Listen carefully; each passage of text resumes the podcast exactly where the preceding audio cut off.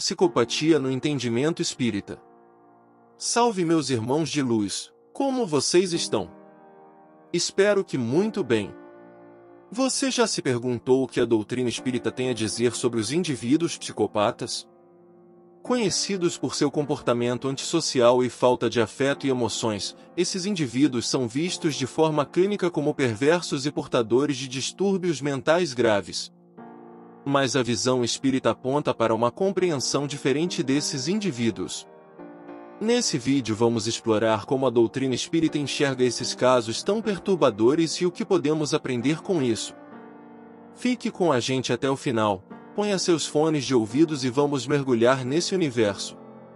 Em termos conceituais, o psicopata é o indivíduo compreendido de forma clínica como perverso e detentor de distúrbios mentais graves que afetam sua maneira de interagir com outros indivíduos, eis que eles se comportam de forma irregular e antissocial.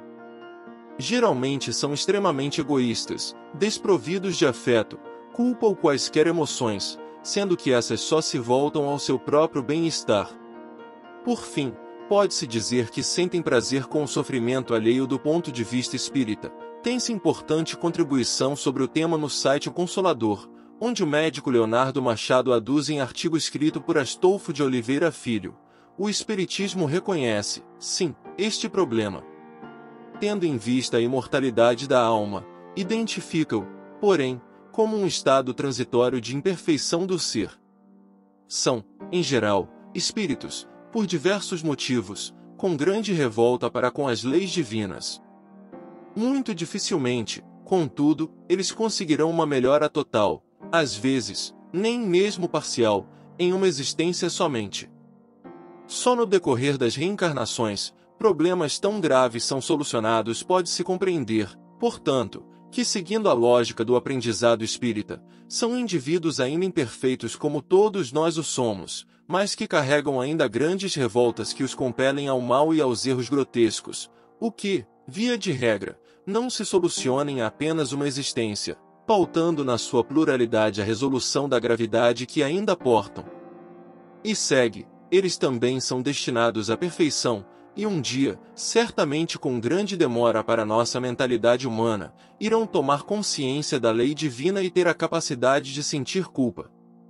Cada ser quando desencarna, fica no céu ou no inferno mental que criou, e isto não é diferente com estas pessoas, como não poderia deixar de ser, todos somos criados com o objetivo intrínseco de evoluir e chegar à perfeição relativa.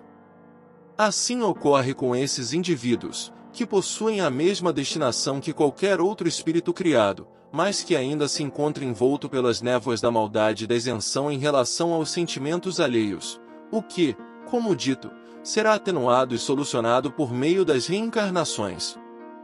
Importante ressaltar que nesses casos, tão perversos e chocantes, não há que se falar em uma destinação absoluta aos acontecimentos que ocorrem, ou seja, não há no planejamento reencarnatório da vítima e nem do algoz o estabelecimento de tais ocorrências, eis que isso fugiria todo e qualquer sentido do que nos ensina o Espiritismo.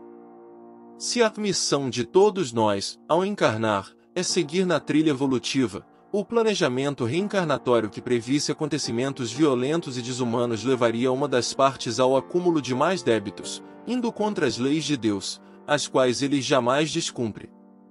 Todo e qualquer planejamento prevê a ordem de coisas que cada espírito precisa passar para que suba mais degraus da escala espiritual, e ser o assassino de uma ou mais pessoas não faria com que esse roteiro fosse cumprido, e isso é uma questão lógica. Desta forma, segue o texto já mencionado. Como todo ser, eles também foram criados simples e ignorantes da lei por Deus. E, como todos têm a liberdade de escolha, a existência deste problema não é uma criação do Pai, mas uma liberdade individual. Muitas vezes, espíritos desencarnados, pseudo-comandantes das trevas, são claramente psicopatas, quando desafiam as leis do universo, querendo fazer justiça com as próprias mãos, ou ficando insistentemente no mal trata-se do mais puro e simples exercício do livre-arbítrio, faculdade que todos nós possuímos e da qual lançamos mão diversas vezes ao longo dos nossos dias, sempre que fazemos uma escolha. O indivíduo portador da psicopatia assim o faz, escolhe enveredar-se pelas sombras da perversidade, atingindo vidas inocentes e isso de sua escolha, caminho que aceitou e quis trilhar. A vítima não estava predestinada, é apenas uma vítima.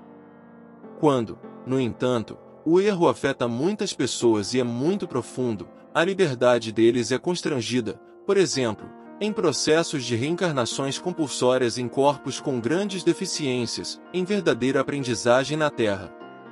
Em outras situações, são exilados do planeta para o bem do progresso geral, indo para outros planetas mais inferiores, onde poderão espiar as faltas e ajudar com o desenvolvimento intelectual do orbe de exílio por certo que, conforme nos leciona a doutrina espírita, o livre-arbítrio pode ser tolhido quando seu mau uso afeta de forma contundente as pessoas ao redor, o que é o caso, sendo então este espírito impulsionado a uma encarnação compulsória de expiação onde inicia o resgate de seus débitos, assim como pode ser exilado a um orbe que ainda guarde sintonia com a sua vibração e onde sua superioridade meramente intelectual auxilie na evolução do planeta então habitado.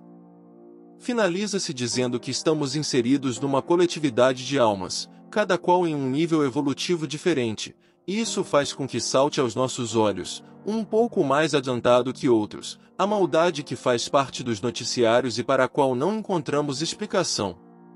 Esta maldade só é combatida e atenuada pela educação, conforme leciona o livro dos Espíritos. Ele pode, por provação e por expiação, escolher uma existência em que sentirá as seduções do crime, seja pelo meio em que se encontra, seja por circunstâncias inesperadas, mas ele é sempre livre para agir ou não agir.